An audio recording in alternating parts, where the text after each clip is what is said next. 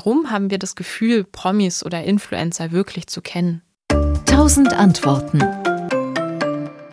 In den 1950er Jahren haben sich Menschen bereits eine ganz ähnliche Frage gestellt. Ihnen ging es dabei allerdings noch nicht um Influencer, wie wir sie heute kennen, sondern um ganz einfache Fernsehstars. Denn damals in den 50er Jahren ging es los, dass immer mehr Menschen einen Fernseher hatten und das Programm konzentrierte sich immer mehr auf einzelne Personen, die im Mittelpunkt standen, also Moderatorinnen, Moderatoren.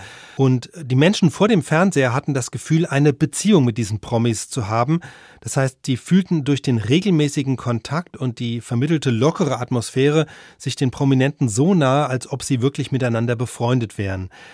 Und ähm, zwei US-Amerikaner, Donald Horton und Richard Wohl, die haben darin einen psychologischen Effekt erkannt, den sie parasoziale Interaktion nennen. Also dass Menschen das Gefühl haben, dass die Menschen, die ihnen häufig auf dem Bildschirm begegnen, dass sie sie irgendwie kennen.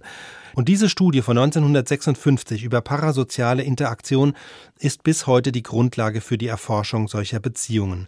Besonders spannend war diese Erkenntnis auch, weil eigentlich etwas anderes angenommen wurde. Also man hat gedacht, was eintreten müsste, ist, dass die Zuschauer sich sehr stark mit den Figuren aus dem Fernsehen identifizieren, also sich in sie hineinversetzen, sich an ihre Stelle denken und fühlen. Das ist aber gar nicht der Fall gewesen, hat man festgestellt, sondern sie verhalten sich eher so, als seien diese Figuren reale Freundinnen und Freunde.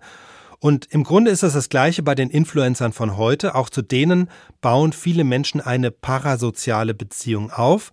Was ist jetzt der Unterschied zwischen echten Beziehungen und parasozialen? Der große Unterschied ist, dass diese Interaktion meist nicht wechselseitig ist. Also die gefühlte Nähe ist eine Illusion, die sich bei mir einstellt als Zuschauer, aber natürlich überhaupt nicht bei dem Promi im Fernsehen. Aber was man zum Beispiel auch festgestellt hat, die Hormone, die diese Gefühle auslösen, die sind ganz real. Also es gibt ja das sogenannte Bindungshormon Oxytocin, das in persönlichen Kontakten zwischen Menschen freigesetzt wird und für ein Gefühl von Bindung und Vertrauen sorgt. Und dieses Oxytocin, das wird auch bei parasozialen Beziehungen und Interaktionen freigesetzt.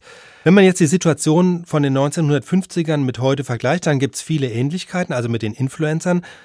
Was sich verändert hat, ist, dass heute aus den sozialen Medien heraus manchmal doch aus einer einseitigen Beziehung eine wechselseitige werden kann. Also in Kommentaren unter YouTube-Videos oder TikTok-Videos oder Posts auf Instagram, da schreiben die Fans dann doch mit ihren Idolen und stellen auf diese Weise eine echte Art von Beziehung her, dass Influencer sehr häufig private Einblicke in ihren Alltag geben oder es zumindest vorgeben, das spielt beim Aufbau von parasozialen Beziehungen ebenfalls eine wichtige Rolle.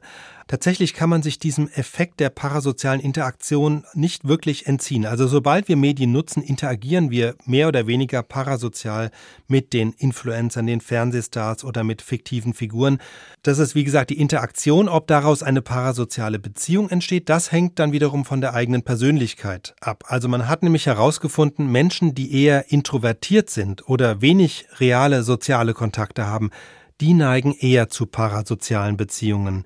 Denn diese parasozialen Beziehungen haben einen Vorteil, man hat keine Verpflichtungen. Man hat zwar das Gefühl, Freunde zu haben, aber ohne, dass es mit irgendeiner Verantwortung verbunden wäre. Gleichzeitig aber ist der Influencer ein scheinbar verlässlicher Beziehungspartner in einer Welt voller Veränderungen und vermittelt so ein Stück Stabilität. Und darum ist eine parasoziale Beziehung für alle Menschen relevant, egal wie alt sie sind.